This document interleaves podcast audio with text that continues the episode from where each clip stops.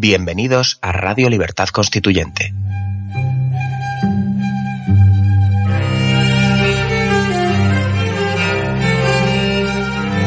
Están escuchando Radio Libertad Constituyente con don Antonio García Trevijano.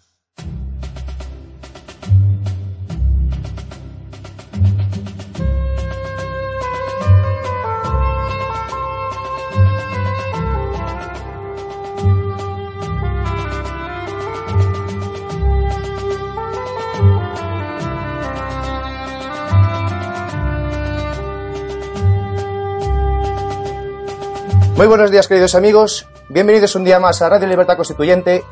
Hoy es miércoles 17 de mayo. Nos encontramos en el estudio de Somos Aguas. Mi nombre es Juan Manuel Pena. Y tenemos colaborando desde Miami a don Alberto Franceschi. Muy buenos días, don Alberto. Buenos días. Buenos días, amigo. Y dirigiendo el programa hoy tenemos a Adrián Perales. Buenos días, Adrián. ¿Qué tal, Juan Manuel? ¿Cómo estás? Muy bien. Pues cuando quieran ustedes, caballeros, adelante. Bueno, pues hoy tenemos la... Ok, adelante, Adrián, te escucho. Pues hoy, hoy tenemos la ocasión de, de tener en el programa a Alberto y eh, queríamos aprovechar para poder hablar de Venezuela. Hoy viene en el diario El Mundo una eh, noticia de Venezuela que seguro que nos va a poder ampliar eh, Alberto con un conocimiento mm, más directo de, de causa. Dice el diario El Mundo, el titular, dice Estado de excepción en Venezuela. Séptima vez que Maduro recurre a esta medida, que atribuye poder absoluto al gobierno. Eh, dice el diario El Mundo que Venezuela vive los momentos de mayor tensión desde que a finales de marzo comenzaran las protestas contra Nicolás Maduro, a lo que ayer se sumó además la séptima prórroga del decreto de estado de excepción y emergencia económica, dictada por el gobierno. Cuatro jóvenes, dos de ellos menores de edad, son las últimas víctimas mortales de la represión y los enfrentamientos posteriores que sacuden al país como si de un terremoto social se tratase. La extensión del decreto permitirá, dice el diario, que durante los próximos 60 días eh, se adopten medidas urgentes, contundentes, excepcionales y necesarias. Alberto, decías, eh, hablábamos antes de empezar que esto no es nada nuevo, eh, no es una noticia en realidad novedosa para Venezuela. Pues no solo no es novedosa, sino que eh, la nota del mundo que dice que es lo más eh, grave que ha sucedido en estos tiempos de estado de excepción. En realidad nosotros vivimos bajo estado de excepción hace tiempo. Eh, la excepción es, que, es tener la excepcionalidad de un gobierno de ampones que ha matado el país de hambre, eh, está practicando un genocidio de hecho al dejar sin medicamentos y habiendo reventado el sistema hospitalario a centenares de miles de personas con enfermedades crónicas que están ocasionando miles de muertes inesperadas o agravadas, digamos, la, su, su, su, sus dolencias por la falta de medicamento y de atención hospitalaria. En Venezuela mueren mensualmente, pueden morir, no sé, dos, tres mil personas asesinadas por el AMPA, pero además no sabemos cuántos mueren por ahora carencias de, de, medicamentos para la presión arterial o enfermedades coronarias o, enfer o diabetes ya en, en, ¿cómo se llama?, en comas diabéticos o, o gente con sida o lo más grave quizás sea las, las, las, los cancerosos sin, sin las quimioterapias. Venezuela está viviendo una situación en extremo excepcional, que no la interpreta un decreto de excepción de Maduro. La excepción es que el país está reventándose y además no es cierto que se interprete que es un problema de, que pueda arreglarse, como se llama, con algún ajuste de una ley de represiones, como es la que practica el gobierno desde hace años o de excepcionalidad en la represión, que buscará sacar más militares a la calle y disparará aún más a mansalva contra pobladores pacíficos, es que también hay algo que no se conoce, que es los días de mayor gravedad de crisis social y de estallido político-social en la historia de los últimos 100 años. Esto se tiene memoria solamente en la ciudad de Caracas y ciudades centrales del país el día 27 de febrero del 89, el llamado Caracazo, que fue una irrupción violenta, anárquica, que instaló la barbarie por 48 horas en la ciudad de Caracas y parece que hubo que asesinar, digo parece porque nunca hubo cifras oficiales, por lo menos 8 o 10 mil muertos. Se cree que, que, fueron personas asesinadas por las balas de la Fuerza Armada que tuvo que, y esto es una cuestión de juicio histórico que habría que discutir con más calma y sin, y sin ninguna emoción, porque fueron ocho o diez mil muertos o los que hayan sido, dicen que fueron tres mil, o que, otros que muchos más de diez mil. En todo caso, ese día Venezuela evitó entrar en la barbarie definitiva que se instalara por meses y meses el golpe certero de las Fuerzas Armadas que paralizó el caos de los saqueos generalizados, eh, bueno, evitó que el país entrara en anarquía. Salvo ese día, o dos días, 27 28 de febrero del año 1989, salvo ese día, no hay precedente de un nivel de crisis social mayor que la que está viviendo Venezuela, con seis, ocho ciudades ya en una situación de ingobernabilidad absoluta. Y en particular tres estados de frontera donde ya la población asume asume que su estado carece de autoridad.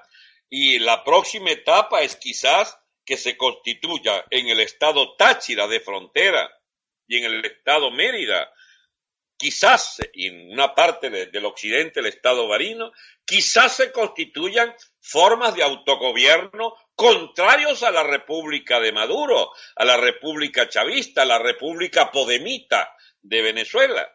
Entonces estamos en presencia de un fenómeno de explosión histórica del Estado, del Estado de partido, del Estado del amponato partidista, que había venido siendo acompañado por toda la establishment de los partidos, pero que ha hecho aguas abruptamente porque se acabaron las fórmulas de contemporización, de diálogo, de coincidencias, de aquiescencia, de cohabitaciones de esa oposición de los partidos convenientes a la dictadura y que sencillamente naufragaban o se lanzaban a la calle y quieren hacerlo con movilizaciones controladas y por supuesto la juventud venezolana que nació bajo este régimen o se hizo adulta bajo este régimen está en la calle y, los gritos son también contra los dirigentes de los partidos políticos cómplices de esta dictadura, que están obligados a ponerse fuera de la dictadura. Y el gobierno trata de, de hacerlo responsable de todos los desmanes,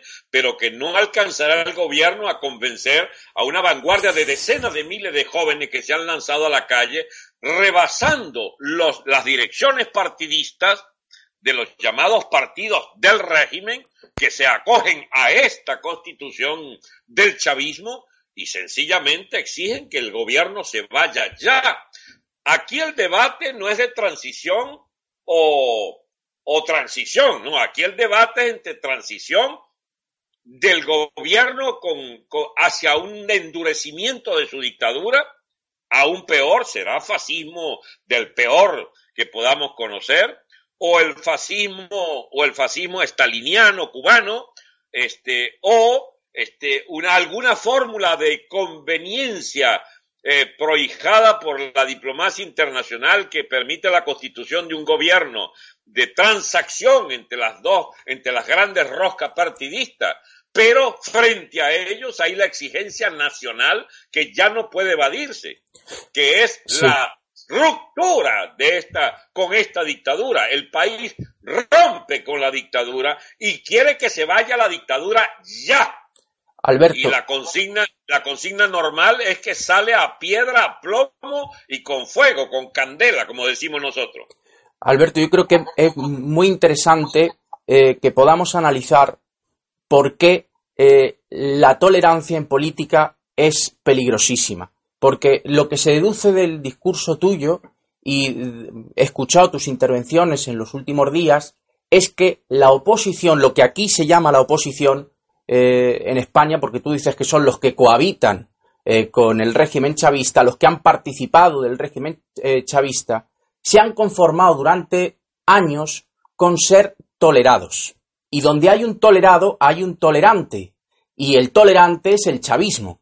Y tan pronto como el que tolera quiere dejar de tolerar porque no quiere continuar mm, teniendo ningún tipo de oposición a su poder, elimina a esa oposición. No es la tolerancia eh, un valor eh, político. Es lo mismo que con las libertades otorgadas. Es decir, las libertades eh, de las que ha podido disfrutar Venezuela estos años, se ve que no eran unas libertades conquistadas de forma auténtica de abajo arriba, y que esas libertades, quien tenía el poder sobre ellas, era el poder chavista, y ahora se las quita a la oposición, y la oposición eh, lo único que hace es pedir elecciones, cuando en realidad lo que debería pedir antes que esas elecciones es libertad, porque de nada no, no puede esperar nada de un régimen que, eh, que las libertades que ha podido dar al pueblo son libertades concedidas, en donde ahora se ve que esas mismas libertades que concedió ahora se las quita. Ya. Pues mira, Adrián, no es que no tengas razón, perfecta razón en llevar la discusión al terreno de tolerancia tolerados e intolerados o tolerantes y tolerados, en realidad nosotros venimos de un régimen de mucho mayor tolerancias que también era un régimen de partidos y que llegó al año 98. Acuérdate que Venezuela tiene casi 60 años, 59 para ser exacto, de libertades democráticas conquistada en una ruptura contra una dictadura. ¿bien? Contradictoriamente, cuando mezclamos esto con las cuestiones sociales, por ejemplo, o con las ventajas económicas, aquí hay cosas parecidas en la dictadura de Pérez Jiménez, te hablo hasta 1958, con las que conoció España bajo Franco. Había una recuperación, digamos, de la economía, había una estabilidad económica que daba acceso a bastante confort en sectores medios que que crecían. Estos serían demasiados los aspectos que merecería considerar, pero lo cierto es que, se, que hay una ruptura con la dictadura que fue real y efectiva. Y que efectivamente no puede decirse que hubo una plenitud de conciencia de que los venezolanos, la nación se estaba dando un régimen de libertad colectiva, pero sí lo que había sido de nuestra tradición histórica se, devolvía o se recuperaba para el país lo que fue el intento democrático del periodo 45-47 de la posguerra que originó los partidos populares, los grandes partidos populares y a partir del establecimiento del sufragio universal, del voto femenino, del voto analfabeta, que fueron las conquistas del Partido Acción Democrática en el gobierno provisional de junta civil militar a partir de una irrupción, de un golpe que se produjo en octubre del 45. Mira tú todas las complicaciones que tiene tu reflexión, porque entonces habría que retomar la historia venezolana de lo que fueron las viejas conquistas del partidismo, del estado de partido, pero en una versión limitada o por lo menos en un usufructo amplio de libertades que apenas eh, va del 45 al 48, cuando, por ejemplo, el primer presidente electo por sufragio universal, directo y secreto fue electo con el 72% de los votos, el novelista Rómulo Gallego.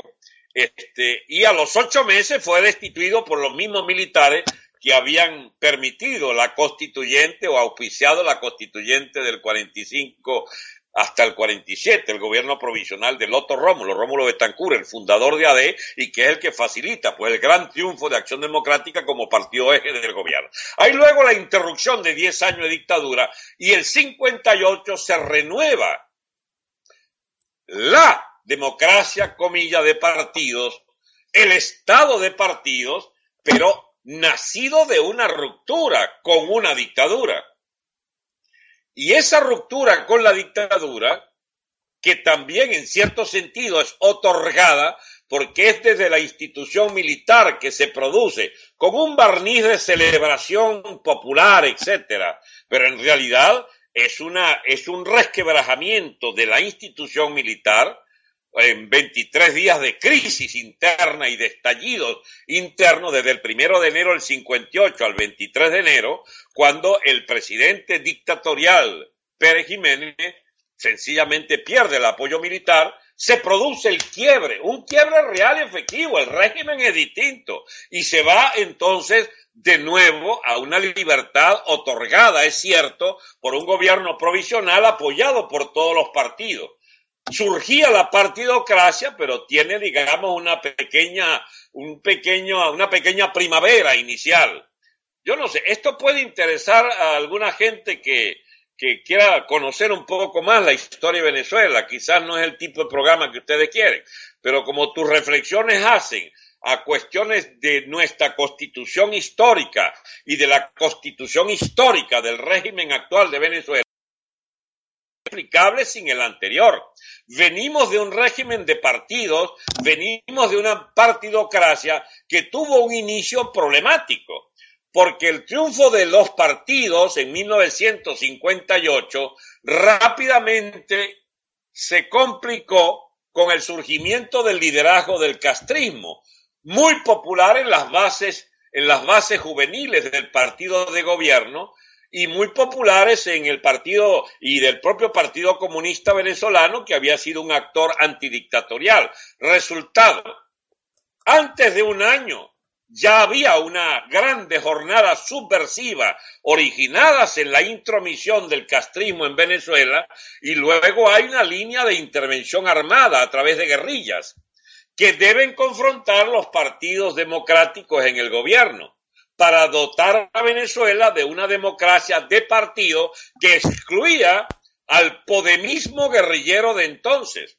a los prechavistas, podríamos llamarlo así, las direcciones nacionalistas, pequeño burguesas, populistas, extremo izquierdistas, guerrilleras, castristas, guevaristas, hacen la guerra al sistema político y el sistema político les gana la guerra y instalan, instauran, esta vez sí, ayudado por una enorme prosperidad petrolera, instauran una democracia muy enfeudada a los partidos que habían logrado garantizar el exterminio de la izquierda. Y, sin embargo, el morbo, el virus izquierdista, quedó en las Fuerzas Armadas y como producto de la degeneración del sistema de partido, una corrupción muy parecida a la que viven actualmente en España ustedes hoy, ese régimen de partido pudriendo sobre sus bases, llevó a una fuerte exclusión social y origina el liderazgo eh, semimesiánico del caudillo militar Chávez, quien había intentado dos golpes de Estado, en golpes militares en 1992, fracasa en los dos, pero siembra el desconcierto y la anarquía al interior del gobierno de Carlos Andrés Pérez, que finalmente es sacado por su propio sistema de partido, destituido de la presidencia y dan lugar a un gobierno ya de compromiso. Este, yo no sé, ¿se escucha bien? Sí, sí, te, sí te, escuchamos bien. Y lo que... Mm, sigue, termina con esto que estaba diciendo, que es muy interesante, y ahora te, eh, te contesto. Bien, ok. Entonces, el triunfo de Chávez, que, eh, perdón, el triunfo del doctor Caldera, social cristiano, que por segunda vez ejerce la presidencia en 25 o 30 años, porque la había ejercido el 68, vuelve sobre sus pasos vuelve sus mañas, vuelve sobre sus manías de contemporizar con la, con la izquierda guerrillera, antes le dio la amnistía y ahora le dio la amnistía a los golpistas izquierdistas de Chávez y por supuesto con el favor de una élite media, ¿cómo se llama?, de plutócratas mediáticos y de un segmento muy partidario de las corruptelas y los privilegios del dinero, del dinero del petróleo, de la renta petrolera, facilitan el triunfo de Chávez porque creen poder manipularlo. sin saber que Chávez lo que quería montar era su propia burguesía y hacer propietarios de millones y millones depredados al Estado. Estoy hablando de, hey, miles de millones de dólares, decenas de miles de millones de dólares repartidos a manos llenas entre la élite roja gobernante. Sí, el señor este, el, pequeño sujeto este, ¿cómo se llama? El iglesia, fuera de la cúpula chavista, no la ahorcarais por menos de 8 o 10 mil millones de euros. Para que comprendan lo que significa la dictadura democrática del chavismo son usurpadores del poder porque necesitan el poder para enriquecerse. Y lo hicieron tan depravadamente que asociaron parte de la élite anterior al usufructo de esa renta petrolera que sumó en esos años del chavismo más de un trillón trescientos mil billones de dólares. Es que Y es eso lo que ha faltado esta gente. Por supuesto, hubo toda clase de prodigalidades, toda clase de subsidios, reventaron la poca, digamos, industria que había, eh, se aceleró toda la importación masiva de bienes, colapsó la industria, estatizaron toda clase de, de, ¿cómo se llama?, de empresas estatales, hicieron la rebatiña del patrimonio de PDVSA, la empresa estatal que la convirtieron en una, en una, en una, en una industria en escombro, súper endeudada con más de 100 mil millones de dólares de deuda, estamos hablando, mi amigo, de haber acabado con un país. Y por supuesto, los favorecidos por las migajas que se distribuían en, la, en las clientelas del chavismo fueron reduciéndose a medida que las mañas de los gobernantes por hacerse ricos en sociedad con la llamada boliburguesía, es decir, el segmento guisador de la vieja burguesía venezolana que se asoció con los chavistas en la depredación masiva de los bienes del Estado. Y es esta la crisis de hoy. La burguesía roja es riquísima y el pueblo pobre está pasando hambre, enfermedades eh, crónicas y no curadas, imposibles de ser hospitalizados, eh, de, crisis total de los sistemas eh, de transporte, ruina de los sistemas viales, crisis de, eléctrica, crisis del agua, crisis de todo, crisis de todo. Entonces revienta popularmente la cosa. Y los partidos que venían acompañando el chavismo, fíjense un solo detalle y con esto cierro esta parte, Adrián. Vean a Capriles, siempre dice, sacando su constitución del bendito librito azul, que esa es su constitución y que ellos se ciñen a esa constitución. Bien, esa constitución es una porquería, ¿bien? Una porquería de un sistema de casi, de cuasi partido único del PSV que, que emigró, digamos, la clase política de la otra constitución otorgada y de ausencia de libertad colectiva, de esa partidocracia se evolucionó a una, a una partidocracia aún más purulenta, que es la que han cohonestado, coadministrado con el señor Chávez y con este remedo de dictador que es este bicharraco de Maduro siempre agenciando los intereses de la burocracia comunista cubana a la que mantenemos desde hace 16 años, con un cheque de 15 y último de más de 100 o 200 mil barriles de petróleo por día. Cuba consume 20, 30 mil barriles en esa economía ruinosa y el resto lo venden. Cuba es vendedora de petróleo venezolano en el mercado mundial. Y ahora que colapsaron los precios y derrumbándose esa, ese esa manguangua, digamos, esa, esa fiesta de las divisas, bueno, entonces ellos resolvieron seguir robando, pero disminuyendo drásticamente los subsidios al consumo y estalló todo el sistema. Y estallando todo el sistema, tenemos desnutrición masiva de los niños, reventaron el gran comercio, el pequeño comercio, reventaron todo y estalló no solo ahora la clase media, sino los segmentos populares que antes votaban por el chavismo. Pero se acabó el reparto y la gente quiere que se vaya ya la dictadura. El problema jurídico sí subsiste. La cuestión de democracia otorgada o no otorgada, tolerancia, tolerantes y tolerados, Todo eso son problemas teóricos que no es que sean pero sí que tienen, son sí, que la tienen... esencia misma de lo que tenemos que discutir. Claro, Alberto, es pero... Que... Sí, Alberto, pero es que eh, mm, el, el, sistema político no es... Eh, la realidad social no es indiferente al sistema político. El, la forma determina la materia. Una constitución... Vamos, vamos, una constitución... Eso lo sabía. Podrida, una constitución eh, con graves errores políticos, conduce a catástrofes. Entonces, eh, yo quería que pudiésemos hablar de, de la Constitución, mm, mm, que, que, me gustaría preguntarte sobre cuestiones de la Constitución venezolana de, de 1999, de la que tú tienes el honor de no haber... Eh, de, no haber, de haber votado en contra, de ser de los pocos diputados de la constituyente que se opuso a esa constitución. Eh, lo, no la firmé.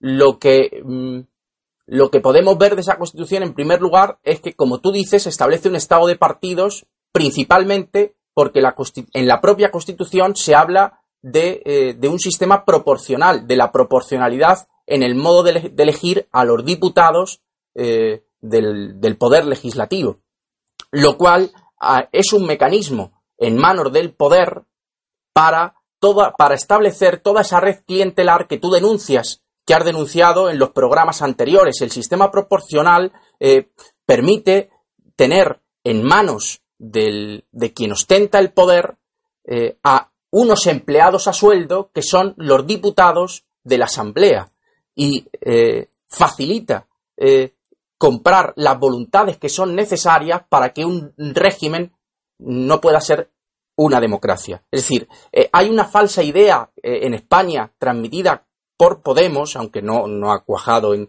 en, en, toda la sociedad, pero sí que se oye de, de que, eh, eh, de que Venezuela sí era una democracia, pero que se ha pervertido, que, eh, que Maduro se ha saltado esa democracia, quizá porque esas mismas ideas vienen de la oposición de Venezuela, por, por esa misma oposición sin carácter que tú denuncias, que, eh, que ha aceptado injusticias, que ha aceptado atropellos durante años, que ha aceptado ser tolerada y ahora se sorprende de que Maduro no permita, no acepte, cuando las elecciones le, le vienen en contra, no acepte abandonar el poder voluntariamente, no lo aceptará, eh, no lo aceptará jamás. La, la Constitución no es verdad eh, que, que fuese una Constitución democrática, aparte del problema de las libertades, que sin libertades no puede haber una democracia es el requisito principal que un régimen sea liberal en el sentido de que, de que las libertades estén garantizadas. En España hay un estado de partidos, hay libertades, están en peligro, pueden, eh,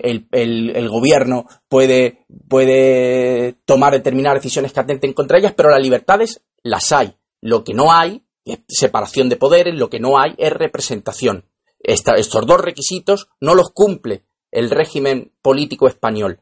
Pero hay una falsa creencia de que, de que, eh, eh, que, eh, insisto, que no está extendida, sobre todo por las críticas tan grandes que se reciben del, del, régimen venezolano, que piensa que, el, que la constitución de 1999 era democrática. Y, y no, mm, mm, no lo era en primer lugar porque el sistema que preveía la propia constitución era proporcional. Aparte de que los cinco poderes de los que habla esa constitución implican, creo yo, de facto, un, eh, o sea, la, eh, la Constitución va en contra de los tres poderes clásicos y eso no es más que un mecanismo en manos del Poder Ejecutivo para entrometerse en el Poder Legislativo o en el Poder Judicial o en, eh, eh en establecer esa red, red, clientelar que tú eh, denuncias.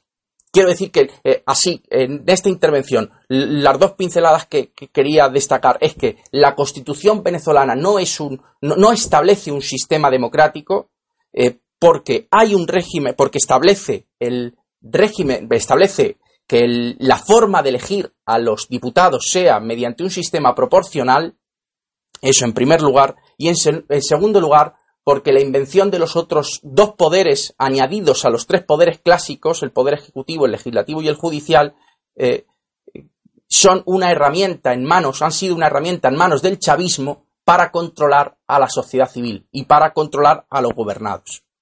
Una intromisión. Adrián. Sí, Alberto. Hemos vivido erróneamente durante 180 años. o sea, todas las constituciones nunca preservaron el principio de la independencia de poderes como quiso fundarnos el generalísimo Francisco de Miranda. Las propias constituciones iniciales de la República Bolivariana o de la República de la Gran Colombia este, eran tímidos intentos de copiar la constitución americana.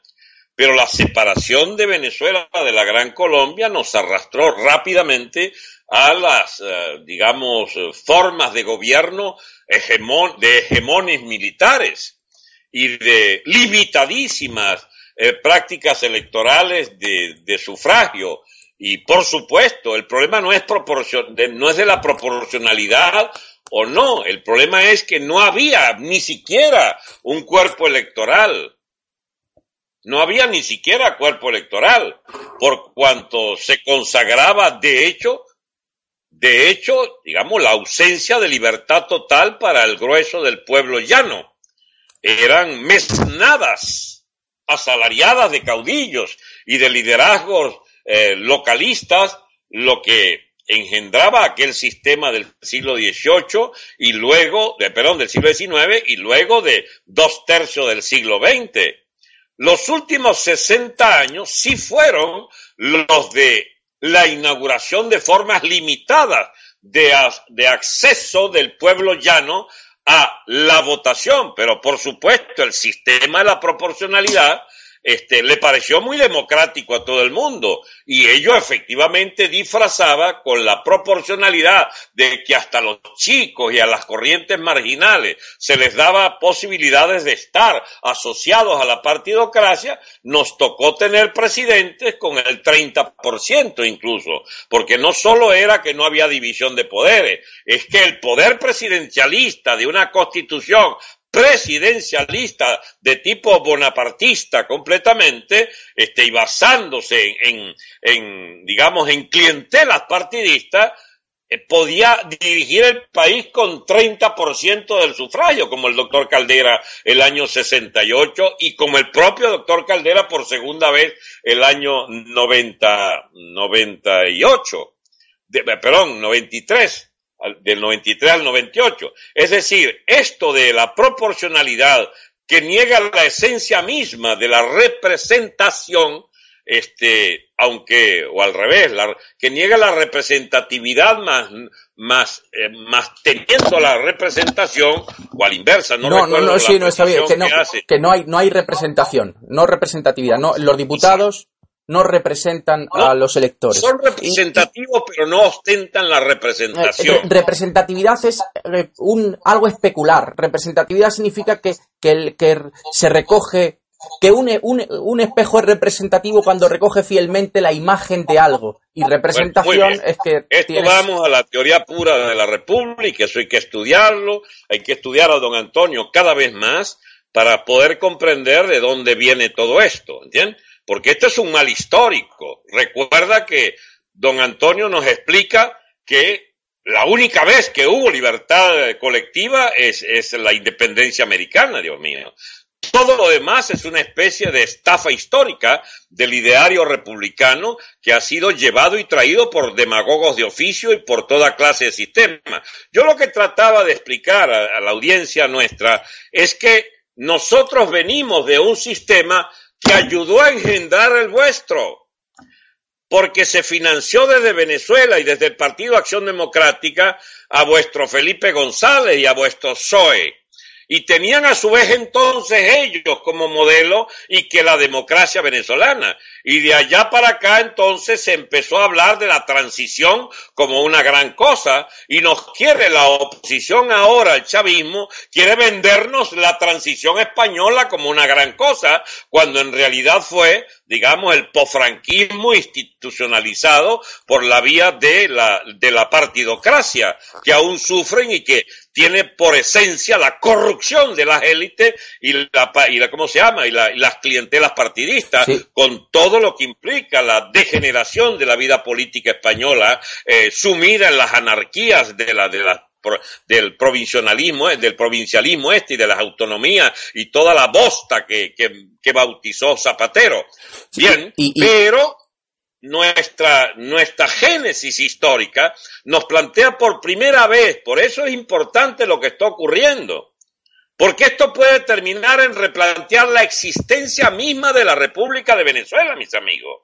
Estamos cuidados si estamos en los primeros capítulos de una segura guerra civil, no del tipo de España, porque el, el polo gubernamental sería muy exiguo, pero se ha tragado dos tercios de las Fuerzas Armadas, a la que ha puesto como gendarmes de una iniquidad gobernante, que es la de esta banda de ampones que se adueñó del, del ingreso del país y que mata de hambre millones de venezolanos.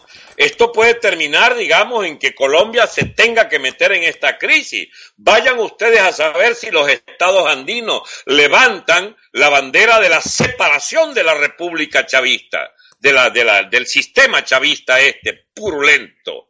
Y el, y el poder militar, Alberto, el poder... Esto, esto, perdón, Adrián, en dos segundos termino. Esto es mucho más grave que discutir de proporcionalidad o no o de la fundamentación genial que hace don Antonio de, del ideal de república que deberíamos, por el que deberíamos pelear. Pero es que hay un régimen haciendo aguas, el que hubiera con los tipos de, de, de, de ¿cómo se llama?, de complicidades que, que resultaran, con toda la fisonomía propia denunciable de lo que es un régimen repudiable, pero que está haciendo agua y el pueblo, sin muchas teorías, sin ninguna fidelidad casi a ningún análisis preestablecido, está sencillamente lanzado a la calle a hacer una revolución política descomunal. Y nuestro deber es precisamente nutrir ese debate con la tesis de la ruptura, que es la que está tomando cuerpo y la denuncia no solo del régimen chavista, sino de la dirección que ha sido cómplice y cabrona de este gobierno para poder fundar una verdadera república. En los próximos meses, quizás que esto termine esta pesadilla o, o arranque una nueva etapa demasiado compleja de nuestra nueva realidad este, eh, en medio del caos económico y social.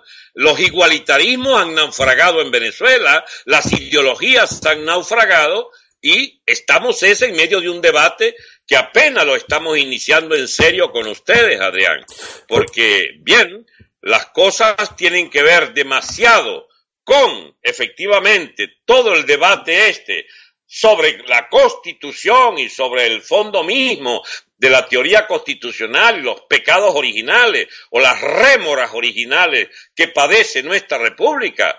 Pero el hecho cierto es que eso, esa, esas grandes tesis que defendimos o que defendemos sobre la, la república ideal que queremos y que no puede basarse sino en el concepto de don Antonio sobre la libertad colectiva y la separación estricta de poderes y el nuevo diseño electoral que debería ser como el que propone don Antonio. Bueno, todo eso es hasta este momento una aspiración inmensa de poder interpretar esos análisis en una realidad que, mira, se está resolviendo por la quema en este momento de cuarteles policiales en los estados andinos, de saqueos generales, de saqueo de los almacenes de los, de los, del gobernador de Táchira que controla el comercio de extracción, el, eh, perdón, el contrabando de extracción hacia Colombia. Estamos en presencia de asesinatos por parte de las fuerzas policiales y militares de decenas de jóvenes cada semana. Estamos en medio de una crisis revolucionaria típica. En esta circunstancia, quizás convenga simultáneamente hacer los dos debates. El debate sobre los fines últimos de una teoría constitucional que nos eleve como nación a concebir un Estado nuevo, de nuevo tipo, de libertad colectiva, y la realidad es que estamos en medio de una poderosa crisis de identidad incluso, porque esto puede terminar en que la República de Venezuela se vaya al demonio Tal es la fuerza de desagregación que ha imprimido el chavismo y la clase política, incluyendo esa oposición de cobardes, entiende que han venido con 18 años de alcahuete de este gobierno nefasto. No sé, son tantos los temas que hay que hablar, mi amigo. Sí, me piden los técnicos una pausa. Eh, hacemos una pausa y continuamos, Alberto. Muy bien, queridos amigos, pues hacemos una breve pausa y ahora mismo volvemos. Democracia es separación de los poderes en elecciones separadas. Elegir a personas, no a partidos del Estado. La democracia es la libertad para elegir a los candidatos. La democracia es una forma de gobierno, no es algo gradual. España no es una democracia. Porque la libertad no se otorga, se conquista. Porque la libertad exige ver más allá de la propaganda y de la mentira. Para que tengamos libertad política colectiva, no les votes. Porque la libertad viene en nuestra busca.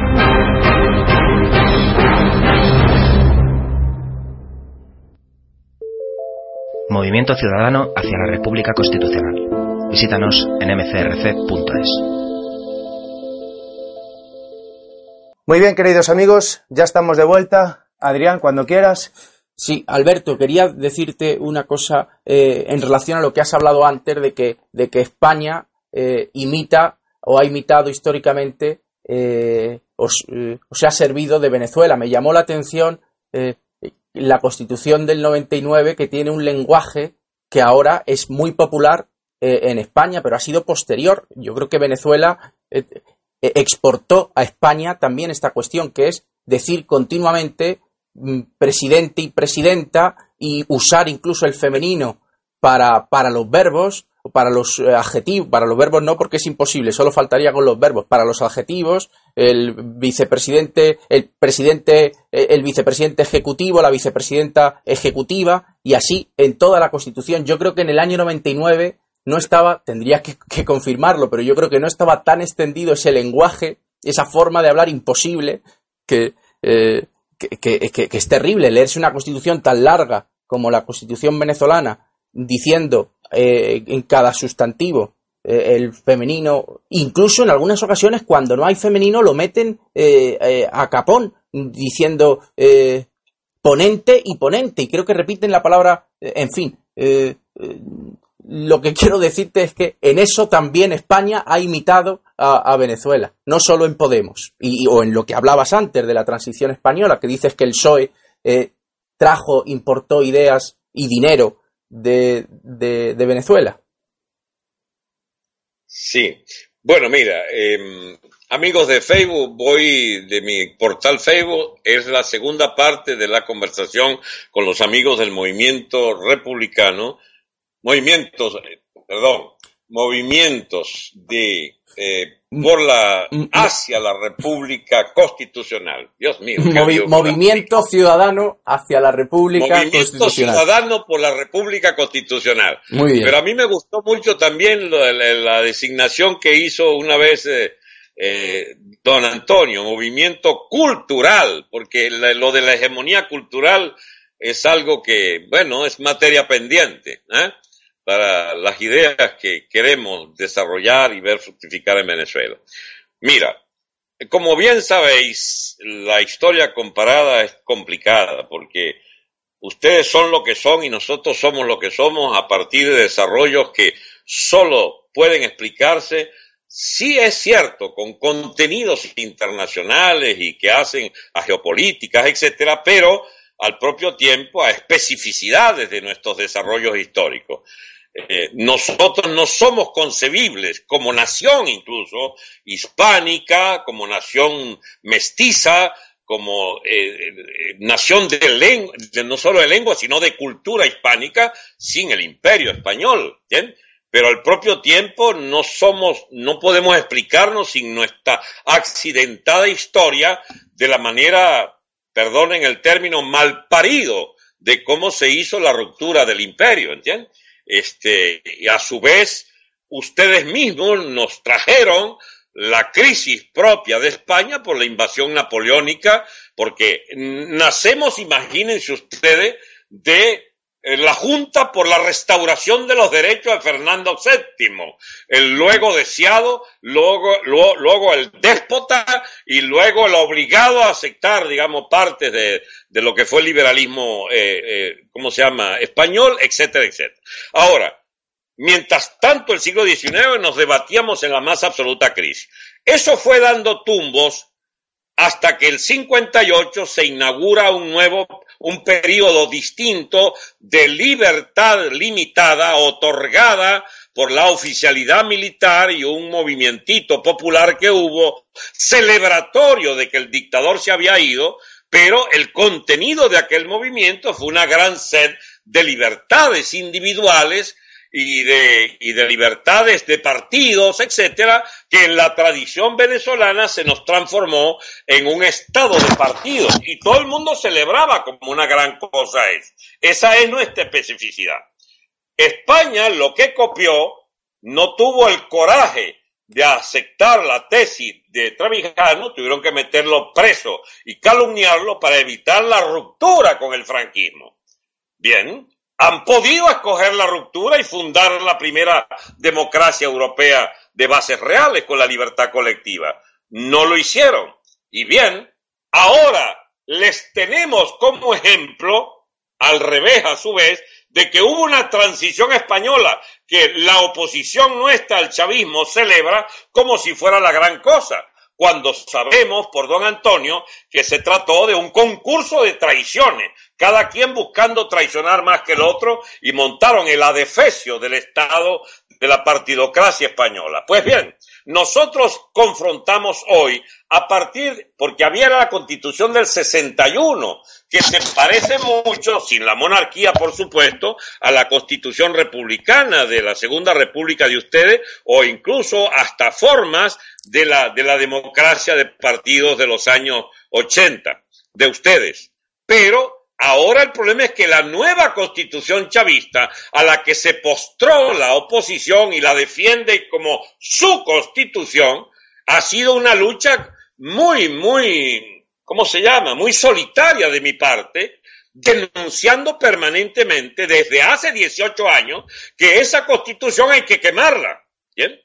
Y los líderes de toda esta oposición, aún ahora, cuando se les enredó su propia vida como dirección política y no hayan cómo convencer de que es basándose en esa constitución que piden lo que, que se vaya Maduro, la constitución dice que Maduro se queda hasta el 2019, Dios mío. E incluso les niegan este, los, los, ¿cómo se llama? Los espacios que tenían de la democracia limitada, habiendo conquistado dos tercios de la Asamblea Nacional y que tenía potestades para reconstruir el poder electoral y reconstruir la fiscalía y el poder fiscal y reconstruir el poder eh, judicial, el chavismo se negó sencillamente, les anuló los dos tercios y empezó una guerra de posiciones que no ha terminado desde diciembre del año, del año 15. Y bien, es frente a esa constitución que el chavismo, según observamos con gran placer por don Antonio,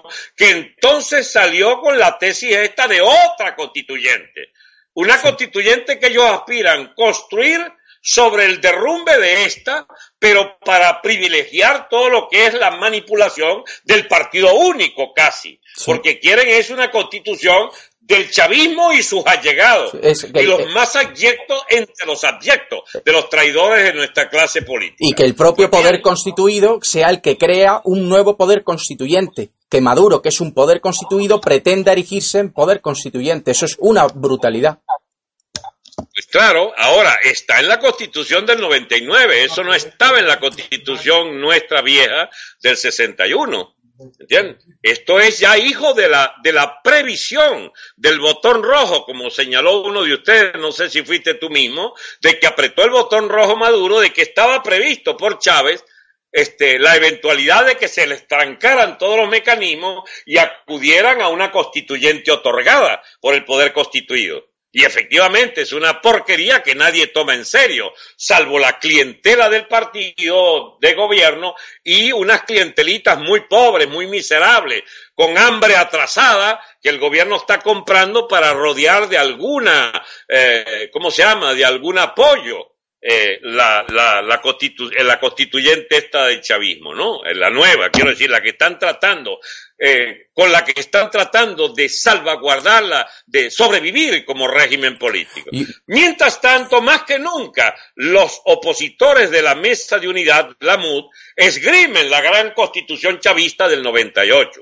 Esa constitución es un verdadero adefecho, es una carta San Nicolás gigantesca que da derechos y derechos y más derechos a todos y no han podido cumplir, como es lógico, ninguna ninguna, digamos, otra cosa distinta, eh, distinta a prevalecer como élite política gobernante, prevalecer como casta política los asociados al partido de gobierno.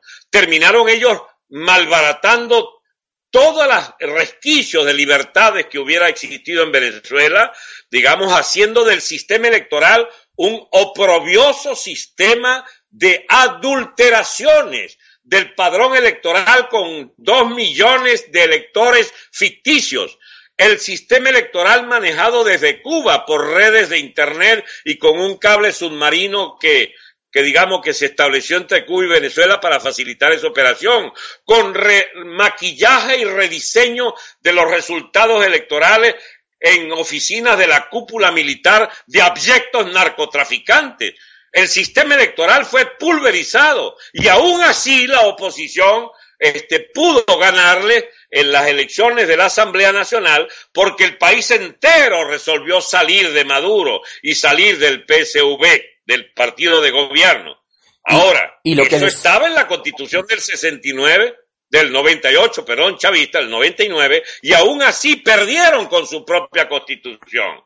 Entonces, lo que está en juego ahora es tirar a la basura esa constitución del 99, pero no solo por lo inútil, sino por lo fraudulenta de su de su eh, de su aplicación. El chavismo solo puede ser gobierno si se mantiene el régimen fraudulento que le otorga el control absoluto de todos los poderes, pero no solo, digamos, eh, por la vía de la influencia de partido o el financiamiento, no, ellos no aceptan que nadie le controle nada, que no sea en complicidad estricta con el partido de gobierno, con la cúpula del gobierno no aceptan ni siquiera que las Fuerzas Armadas tengan una fisonomía de órgano presidente del Estado para garantizar aspectos generales. No, la quieren Fuerza Armada chavista, antiimperialista y no sé qué porquería más. La quieren todo el aparato judicial sometiendo a los opositores políticos a las leyes de la dictadura y llevándolos presos por 30 y 40 años acusándolos de asesinato. Es decir, estamos ante la adulteración de la propia constitución. Es en ese sentido que te decía que la constitución chavista no solo está adulterada, sino no solo la adulteraron en el ejercicio, sino que le han ido agregando eh, temas de ventajismo abyecto, de ventajismo eh, obsceno, para dotarse siempre de una ventaja sobre las ventajas que le daba el régimen de, la partidocracia que ellos inauguraron con privilegios para el, chavismo gobernante. Es, no es un tema de constitución, es un tema de un país dirigido por una banda que usa esa constitución y de la que solo se reclama partidaria enfermiza la oposición nuestra. Y ambos entonces sacan el librito y se exhiben. ¿Quién es más fiel a la constitución? Bueno, son tan fieles los dos que tenemos 18 años soportando esa dictadura y soportando nuestra propia gente de la oposición, que son sus cabrones, sus, alcahuetes, sus socios en el gobierno de, todo este desastre histórico que ha significado el chavismo en el poder. Alberto, y en cuanto hablabas antes del riesgo de guerra civil, en cuanto al ejército, ¿podrías darnos algún informe de cómo está el ejército, si hay posibilidad de división Claro que la hay. Hay una oficialidad media y baja que ya no soporta esa dirección. Ojo que puede ser inicialmente minoritaria la decisión militar, pero cualquier día de esto empieza algún cuartel a alzarse. ¿Entiendes? Ya hay un primer fenómeno de debilitamiento de esa fuerza militar, que es que el gobierno edificó una fuerza propia con la Guardia Nacional, que inicialmente fue hecha según el modelo de la Guardia Civil el año 37. Esos 50 que son, amigos, es 50 minutos o 50 segundos. Minutos, minutos, no 50 segundos, 50 minutos. Es que lo saca el técnico para, Ah, bueno. para que sepamos todos cuánto, Porque no cuánto entiendo, llevamos. Me, pone- me- me ponéis una cifra ahí que no sé a qué atenerme. Porque 50 tengo que segundos no llevamos.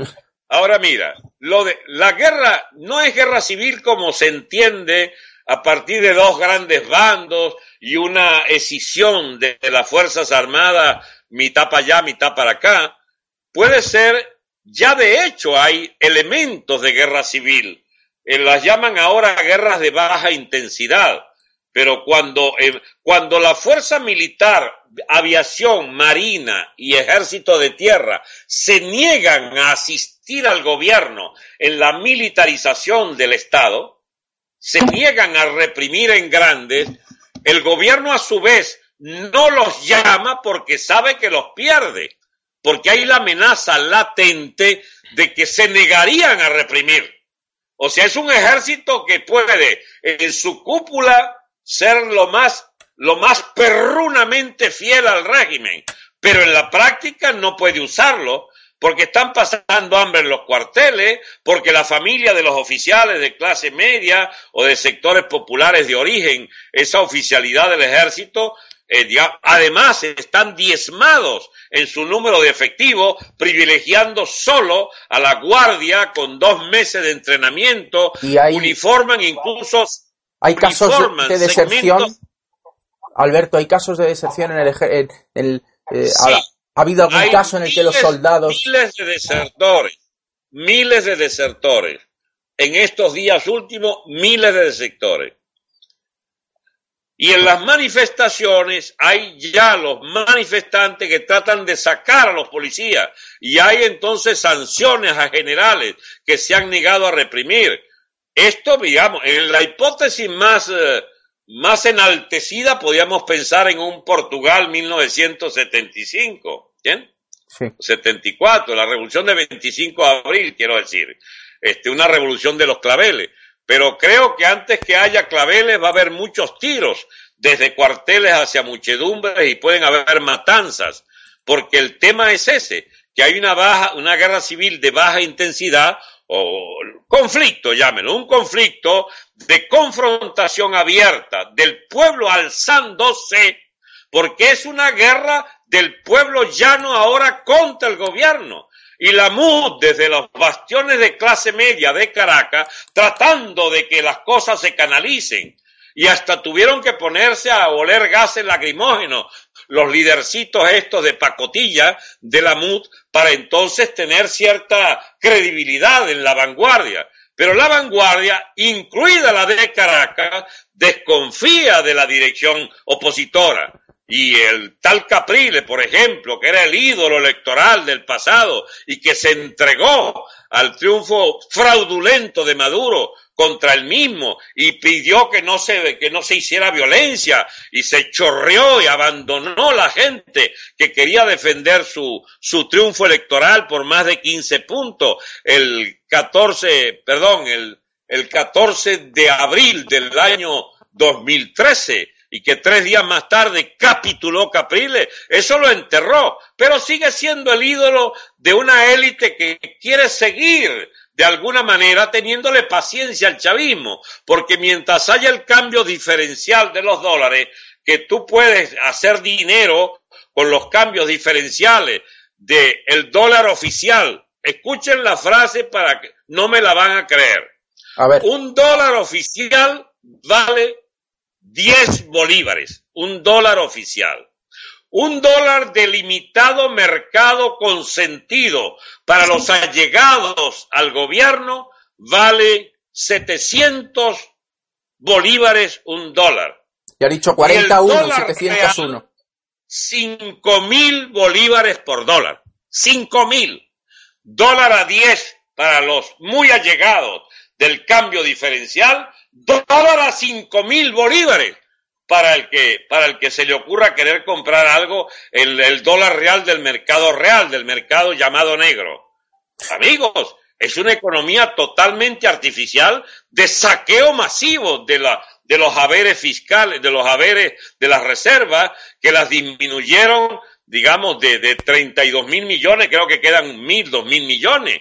Es decir, se han saqueado todo, todo. El país está en quiebra, va a cese de pagos, va a una economía de guerra, comillas, lo de economía de guerra, va a un racionamiento, a la tarjeta. El gobierno, de hecho, mantiene alguna lealtad de algún segmento popular basándose en lo de la servidumbre consentida esa, de que nos habla. ¿Te refieres al racionamiento? Eh, ¿Ah?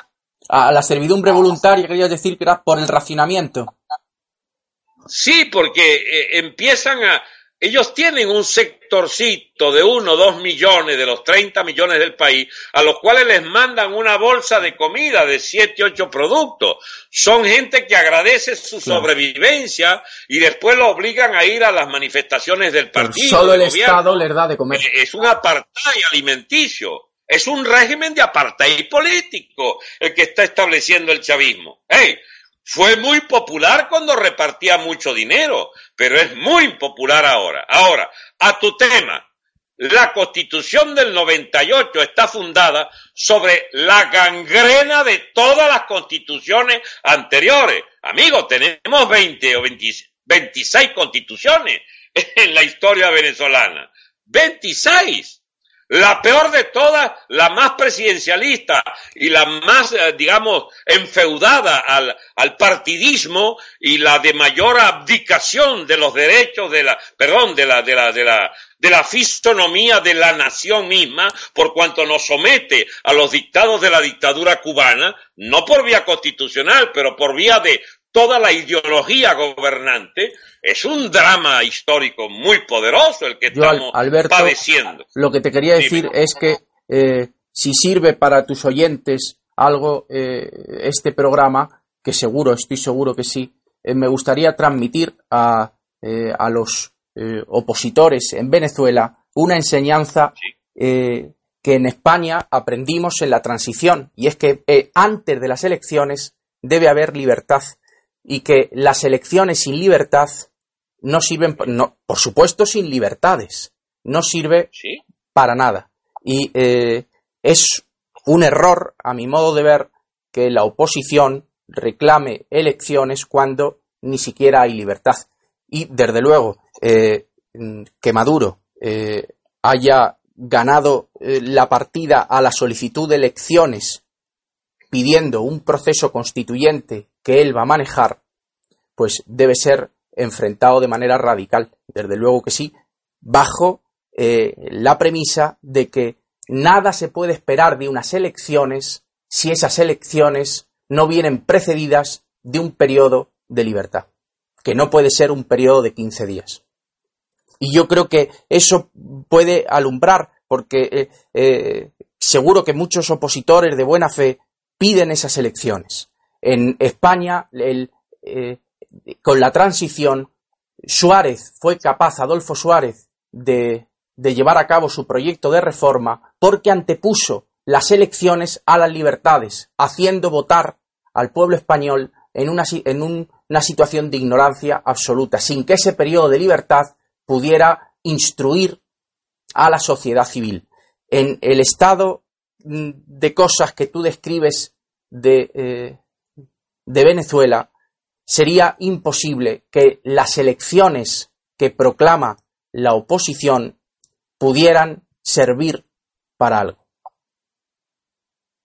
Sí. Si no hay previamente libertad. Estoy totalmente de acuerdo.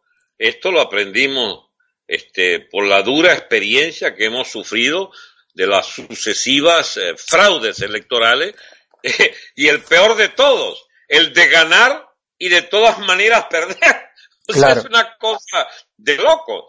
Tú ganas dos tercios y no se vale. O sea, no existe. Eh, no se vale que me gane, más o menos es la consigna del gobierno. Es que con eso, con eso es querer eh, pactar eh, es imposible con un, con un, con un régimen así.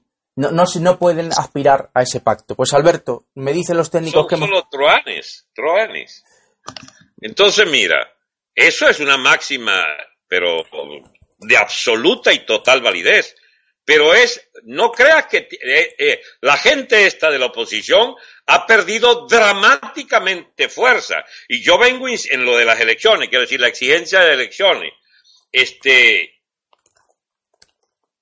y he venido sosteniendo que si se les ocurre llevarnos a unas elecciones, eso fue antes de que el gobierno inventara lo de la constituyente, le decía, si se les ocurre creer que nos llevan a otras elecciones, por primera vez podremos imponer la abstención masiva, con la seguridad de que la gente les rechazará e incendiará las máquinas y, y la, las cajas electorales, a las urnas electorales. No habrá en elecciones en Venezuela con dictadura. Y bien, y la gente no quiere las elecciones. Y la propia dirección de la oposición está allí apaleada, porque parece mentira, pero nuestro gran aliado es la idiotez del gobierno la idiotez que no ha llegado a un acuerdo con estos opositores leales que tanto le han servido y los han zumbado a la radicalización, al punto que ya no hayan que hacer. La MUD se ha quedado sin política porque no puede llevarnos a otro matadero electoral. Ni tampoco puede aceptar la locura de la constituyente chavista, pero tampoco quiere la insurrección popular que ya empezó, que está en curso en los del occidente del país y en varias ciudades y zonas eh, populares de toda Venezuela. Es decir, se han quedado sin política porque la coyuntura exige una nueva política, una nueva dirección, una nueva teoría de, la, de, de cómo hacer de la nación venezolana, digamos, eh, cómo hacer que la sociedad venezolana pueda ejercer su pleno derecho a reconstruir su república. Y mira, Aquí no hay coincidencias. Estas cosas, no sé, hay un raro truco de la historia de por qué surge la tesis de don Antonio como, como queriéndola necesitar los hechos venezolanos. Nosotros necesitábamos la tesis de la libertad colectiva, porque es la única que nos puede explicar cómo hacer, digamos, execrable la oferta electoral del régimen o la oferta electoral de la oposición. Pero al propio tiempo, como no queremos una dictadura militar, no la queremos, que es la perspectiva lógica, aunque hay un gran temor en las Fuerzas Armadas, yo no sé qué va a resultar de esta, de esta coyuntura, pero los propios militares, queriendo instalar una dictadura de izquierda, o de extrema derecha van a tener un problema. El sabor de la libertad le está llegando a los venezolanos de la mano de la insurrección contra una dictadura. ¿Y cómo vas tú a imponer una dictadura, sea por un autogolpe izquierdista militar o sea por una, por una dictadura de derechas? ¿Cómo, cómo hacer si no hay en Venezuela, digamos, para nada la voluntad de, de, quedarse quietos y de que quieren efectivamente es la libertad colectiva, aunque no hayan formulado el concepto, yo lo he formulado con los limitados medios que tengo, pero es que ocurre que empiezan a llamarme líderes de, de esa oposición, a decirme que por favor baje el tono, que, que caramba, que ellos van a llegar a la huelga general política, como vengo proponiendo, y a la huelga general insurreccional, que no es que la proponga yo, está determinándose por la dinámica lógica de los hechos, que el pueblo se insurrecciona contra la dictadura, y ahí no hay régimen electoral que valga, ni constituyente, ni nada, porque antes, creo yo, vamos a una sociedad sacudida por el estallido del propia, de la propia unidad territorial. Miren de lo que estoy hablando, mis amigos. La secesión contra la república madurista castrista puede tomar lugar y abrirnos espacio hacia una crisis regional, porque incluiría a Colombia en nuestro propio conflicto. Ay, Dios mío, aquello de, de que la Nueva Granada tenía una gran Colombia, que la separaron desde hace 30 años Esto puede terminar en una cosa que no es fácil ni de explicar ni siquiera de proponer, que es que los Andes venezolanos y los estados fronterizos en una frontera viva como ninguna otra, ninguna otra frontera en América hispánica o de América, digamos, que incluya los ibéricos, pues de, de Portugal tampoco. No hay ninguna zona que tenga dos millones de personas alrededor de esa frontera. Es una frontera viva que hará del Táchira el estado fronterizo y del propio estado Zulia, aunque con menos densidad de población en la frontera y mediado por el hecho que hay una etnia guajira eh, de pueblo originario que ejerce, digamos, no derechos nacionales, pero que es un agente de comercio binacional y de, y de vida cultural propia, etcétera, pero en, la, en el Táchira hay dos millones de personas en los, en los departamentos, los llamados Santanderes de Colombia, y Táchira, eh, el oeste de Barina y el sur del Zulia nuestro, y el propio estado Mérida. Esa, ese conglomerado de frontera con Colombia hace que deba ser un problema interno de Colombia, amén de las autodefensas eh, que hicieron causa común con con, el ejército para liquidar las guerrillas de la FARC, amén de la, todas nuestras propias guerrillas chavistas que el chavismo tiene allí, previendo un futuro, eh, una futura descomposición del Estado. Ellos han venido manteniendo una guerrilla Miren las cosas locas de este régimen. Ellos tienen una guerrilla chavista propia, como en receso, como en, como esperando la ocasión para intervenir. Y la FARC está metida en nuestro territorio. Esto es explosivo, mis amigos. Pues Alberto, lo, lo, veremos en los próximos programas, si te parece bien, Alberto, porque hoy hemos consumido ya nuestro tiempo. Yo creo que estábamos empezando. no, no, estamos terminando ya, Alberto.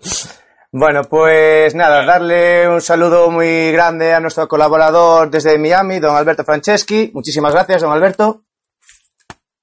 Bueno, yo solo quisiera darle las gracias, eh, no solo a ti que no pude verte bien, la cara te la vi una vez, pero que este sistema es bastante impersonal. Este, quería verte la cara cada vez que me hacías una pregunta y mi respuesta no fue posible. Pero yo quiero aprovechar 30 segundos para enviar un gran abrazo y mis parabienes a don Antonio García Trevillán. De tu parte. Díganle, por favor, dígale o hago público que gracias, que gracias a él por tan oportuna presencia de su pensamiento y de su y de lo que conocemos de su obra, suficiente como para intentar hasta hasta influenciar una parte importante de la vanguardia en Venezuela con el tema de la ruptura y la inauguración de una libertad, eh, digamos, de, un, de una libertad colectiva tan agónicamente necesaria para el futuro de Venezuela. Y por supuesto la propuesta de la absoluta independencia de poder y el sistema electoral que implica, etcétera, etcétera. Pues bien, mis amigos, muchas gracias por haberme escuchado y perdonen que no era muy dinámica la conversación, pero es que son muchos cuentos atrasados. Ustedes han escuchado solo a Podemos en España y es primera vez, creo yo, o a los cómplices del gobierno, eh, vía zapateros y compañía, y es hora que empiece, empecemos a oírnos entre los demócratas reales, entre los libertarios de España y de América. Un gran abrazo.